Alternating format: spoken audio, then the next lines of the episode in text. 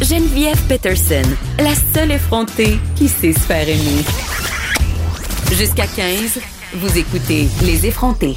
Alors, je suis avec euh, l'auteur et scénariste, disons-le, Martin Michaud. Euh, vous le connaissez sans doute euh, pour ses romans Victor Lessard, série télé du même nom, Martin? Oui, tout à fait. J'avais, j'avais hâte de te recevoir.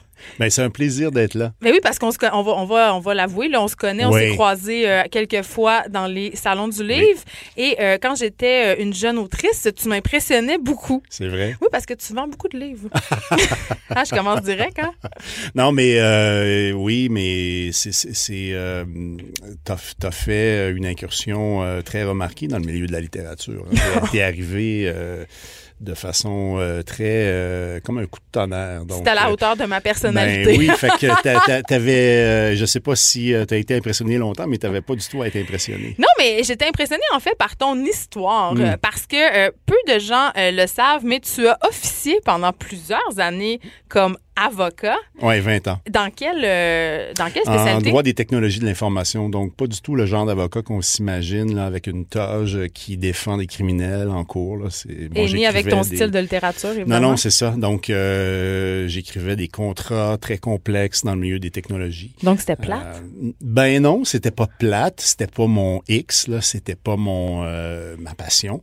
Ça a été un métier super formateur, ceci étant dit. Je l'ai fait pendant 20 ans. Je l'ai fait au meilleur de mes capacités pendant ce temps-là. Et la boîte à outils que j'ai développée à cette, euh, à cette occasion, je l'utilise maintenant euh, chaque jour quand j'écris. Donc, euh, un, roman policier ou une série policière, c'est une mécanique très complexe. Hein, donc, Mais c'est ça. Il faut soigner les détails. C'est la même chose quand tu écris un contrat, une virgule mal placée, ça peut coûter des millions de dollars à un client. Oui, parce que évidemment, euh, le lectorat euh, du roman policier est excessivement exigeant. Justement, une erreur et c'est terminé, il débarque complètement. Et là, on va en parler tes romans parce que tu vas publier en nous chez Libre Expression Ghetto. Ghetto X. C'est Ghetto X qui est une nouvelle enquête de Victor Lessard. Tu peux-tu un peu nous, nous raconter un peu euh, ce Oui, ben en fait, c'est la cinquième enquête. Puis pour moi, c'est vraiment l'histoire dans l'histoire c'est-à-dire que c'est le roman où Victor Lessard comprend euh, son passé, euh, donc il comprend euh, qui il est ou qui en fait, il, avait une idée de qui il croyait être. Cette idée-là va être challengée. Euh, il va évidemment se rendre compte euh, des implications de ce passé sur sa vie actuelle et il va, euh, en bout de ligne, décider de ce qu'il va faire avec avec toute cette charge qu'il reçoit. Donc, il y a une espèce de coming of age pour Victor Lessard dans cette enquête-là. C'est peut-être le roman et la série où on va vraiment aller le plus profondément à l'intérieur de sa faille. Dans sa psyché. Dans sa psyché, voilà. Euh, écoute, euh, quand même, euh, ben, évidemment, Victor Lessard, ça a changé ta vie. Là, on va pas se faire de cachette. Tu as gagné des prix, notamment avec ta série. Il y a eu, puis là, je veux le dire parce que ça m'impressionne vraiment beaucoup, tu as eu 5,6 millions de visionnements sur Club Illico. les droits de la série ont été vendus, donc c'est un véritable success story. Tout, je pense que tous les écrivains rêvent de ça. Mais comment c'est venu à toi l'idée de, de scénariser tes propres livres parce que euh, c'est quand même un exercice très difficile pour un auteur d'adapter ses propres trucs. Oui, ben en fait, c'est toute la, faute euh, incombe à Charles Lafortune. Un jour, j'étais ah, chez moi et euh, mon téléphone sonne, puis c'était le, nom de Charles sur Parce qu'il est producteur chez Pixcom. Oui, c'est ça. Donc, les gens ne le savent peut-être pas, mais Charles est également producteur dans, à travers ses multiples activités. C'est le Grégory Charles des médias. ouais. Et mais il le fait très bien, puis c'est un, c'est vraiment quelqu'un qui a un très très bon en fiction. Euh, c'est un lecteur, Charles Lafortune? C'est un lecteur. C'est comme ça, en fait, que euh, on, a été en contact. Il m'appelle à un moment donné, un cold call. Il me dit euh, Hey, je suis au Mexique, je suis avec ma blonde, en passant ma blonde taillie, parce que ça fait 24 heures que je suis en train de lire Je me souviens. Oh non, t'éloignes des couples en voyage. C'est ça. j'ai comme j'ai comme été un élément un élément de chaos là, dans ce voyage-là. mais Charles, sur cet appel-là, me dit Écoute, euh, on va faire de la télé ensemble, je veux, je veux qu'on se rencontre. Puis il me dit, bye, il raccroche. Ça a commencé comme ça. Euh, au début, je voulais pas scénariser Victor Lessard. J'avais dit à Pixcom, euh, très bien, si on veut faire de la télé, on, peut faire une série originale. Puis bon, écoute, un, certain nombre de, de, semaines ou de mois plus tard, je me retrouvais à scénariser le premier épisode de la saison 1. Mais tu te sentais-tu un imposteur? Ben, je me sentais pas un imposteur parce que euh, j'avais quand même un peu de métier comme écrivain, donc euh, comme auteur de fiction. Mais en même temps, c'est un peu, euh, c'est un, peu angoissant. Game, ouais, c'est ça. Il y, y, a des impératifs budgétaires, il y a le diffuseur. Je veux dire, écrire un livre seul chez soi, c'est pas la même chose que travailler avec une équipe, j'imagine. Oui, ben la dynamique est complètement différente. Puis j'ai été très chanceux parce que dans cette aventure-là, Pixcom m'a très bien entouré euh, de, quand j'ai eu mon premier meeting, déjà Patrice Sauvé, qui a réalisé les deux premières saisons, était autour de la table. Euh, Myriane Pavlovic, qui est devenue ma script éditrice, était autour de la table.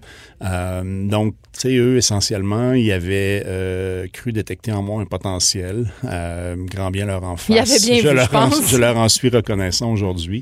Puis j'ai toujours autant de plaisir après la saison 3 à, à travailler avec, avec ces gens-là. C'est vraiment quelque chose de très, très touchant. tu sais, tu disais quand écris un roman, tu es, seul chez toi, c'est vrai, puis à un moment donné, bon, tu le partages, puis il y a des lecteurs, puis il y a un éditeur. Mais écrire pour la télé, c'est comme un, un, peu une création collective. Euh, moi, quand j'écris un roman, c'est moi qui est maître du produit final. Quand j'écris une série télé, c'est pas moi qui est le maître de la série.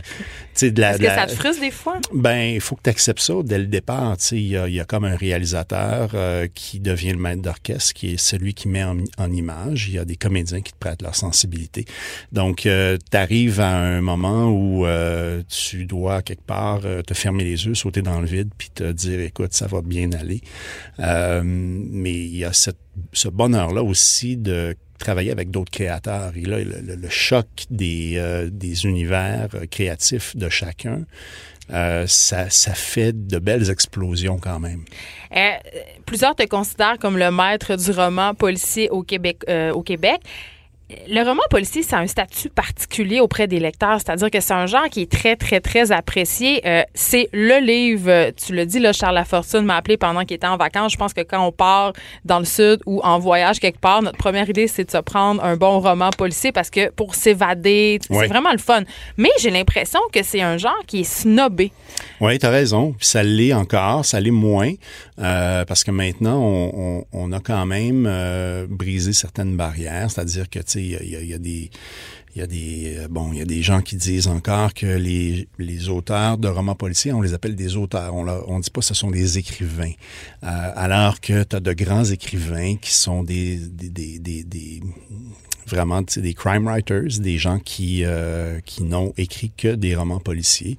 Euh, dans la tradition anglo-saxonne, euh, c'est beaucoup plus fréquent d'avoir ben, des grands écrivains. Ben oui. Qui est considéré quand même comme, qui est respecté beaucoup. Et, et, et, et, je pense qu'on s'en va vers ça, mais c'est vrai que à la base, euh, le roman policier, c'est comme, comme vu comme une espèce de genre euh, qui ne fait pas partie de la littérature. On l'appelle la littérature noire littérature noire par opposition à quoi? Littérature blanche. Mais c'est comme la littérature de euh, divertissement, donc pas sérieuse, donc moins importante. C'est ce que j'ai l'impression. Oui, puis moi j'ai toujours prétendu que si tu fais un test là, puis que tu prends des écrivains de littérature blanche entre guillemets, que tu leur demandes d'écrire un roman policier, puis que tu fais l'inverse, tu prends des auteurs de romans policiers, puis tu leur, tu vas aimer mieux les romans euh, que les auteurs de romans policiers vont, les romans sérieux, entre guillemets, que les auteurs de romans policiers vont avoir écrit par opposition aux romans policiers que les auteurs de littérature parce blanche Parce qu'on on sent qu'il y a une petite vengeance ici. Non, mais... mais... parce que tu sens que, évidemment, l'histoire est au centre de la démarche et euh, tu, tu, faisais allusion tantôt euh, à la discipline que ça prend pour justement tirer toutes les ficelles, les attacher de la bonne façon parce que c'est excessivement complexe quand on a plusieurs tomes comme le tien euh, de pas se tromper. T'as-tu un système? Comment ça marche? T'as-tu des post-it si je vais chez vous? Ouais, ben, ouais en début d'écriture, oui. Euh, j'ai comme dans mon bureau, là, j'ai, une espèce de grand miroir, puis j'attache, euh, je, colle des post-it là-dessus, un post-it, une scène.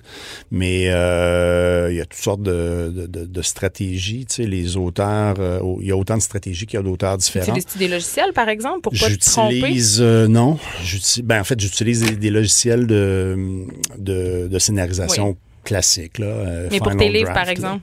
Non. Euh, avant, j'étais comme plus insécure, je pense. Je faisais des plans très, très détaillés de chacun de mes romans.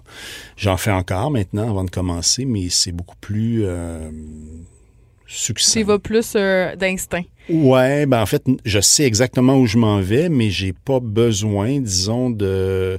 Je, je dois connaître les, les grands, euh, les grands morceaux, les grands blocs de l'histoire, mais j'ai pas besoin de connaître tout ce qu'il y a en- entre ces blocs-là. J'ai envie qu'on se parle un peu de Netflix, euh, Martin Michaud, parce qu'évidemment, on peut plus mettre ce joueur-là euh, de côté. Et je me demande, est-ce que c'est difficile de concurrencer au Québec avec les produits Netflix? On sait, là, tout le monde, pratiquement ici, Netflix regarde le genre policier sur Netflix, c'est le plus populaire. Ouais. là.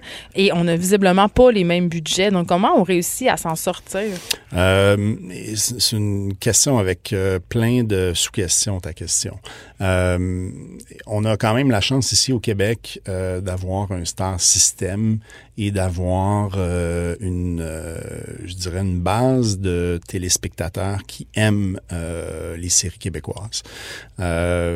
Si tu vas au Canada anglais, déjà, oui, ils ont un plus gros budget de production qu'au Québec, mais leur base de téléspectateurs est plutôt friande Ben, de... ils se battent contre la télé américaine. Ben voilà, de télé américaine. Alors, ça, c'est un gros avantage. Euh, qu'il y ait des plateformes comme Club Illico, comme Tout TV, c'est fabuleux parce que ça permet à des séries comme Victor Lessard d'émerger. Je suis pas certain qu'un diffuseur traditionnel aurait misé sur Victor Lessard dans sa grille de programmation parce que trop edgy, trop euh, niche, trop... euh, Mais pourtant, le genre policier, encore une fois, c'est très populaire. c'est ça, mais je pense qu'on fait la preuve, donc, euh, plusieurs années plus tard, que ça se peut. Mais si tu remontes il y a quelques années, ça aurait été une décision extrêmement audacieuse. Donc, tu as ouvert des portes. Ben, je sais pas. Peut-être que j'en ai ouvert un peu. Peut-être que d'autres séries comme Blue Moon, euh, comme plein d'autres euh, qui ont qui étaient là avant Victor Lessard, euh, en ont ouvert aussi.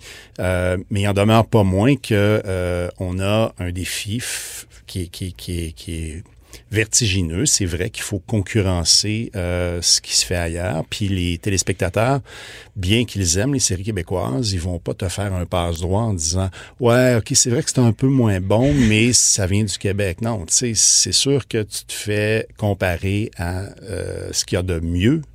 Euh, de disponible sur Netflix. On va pas te comparer aux pires séries sur Netflix, on va te comparer aux meilleures. Donc, euh, je pense que quelque part, il y a un exercice euh, vraiment double là-dedans. Euh, un, de très grande humilité, c'est-à-dire que tu, euh, tu dois donner le meilleur de ce que tu peux donner euh, en étant conscient qu'effectivement au Québec, euh, les budgets de production atteignent même pas le tiers ou même pas le- une fraction du tiers dans, de certaines grosses productions.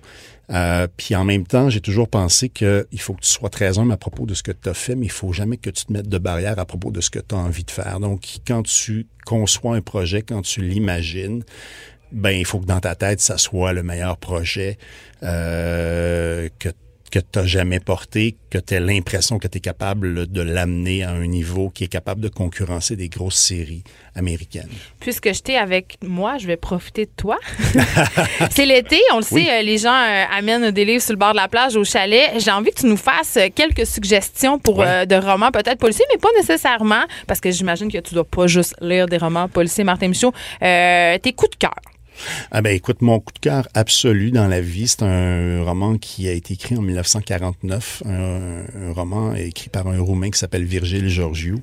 Ma fille est en voyage présentement en Roumanie, puis je lui ai demandé d'essayer de me trouver une version euh, Ok, t'es roumaine. très grand fan. Oui, vraiment. Euh, puis c'est un roman, dans le fond, euh, qui met en, en scène un, personnage qui s'appelle Johan Moritz. C'est très cool parce que dans le roman, on l'appelle pas Johan, on l'appelle pas Moritz, on l'appelle toujours Johan Moritz.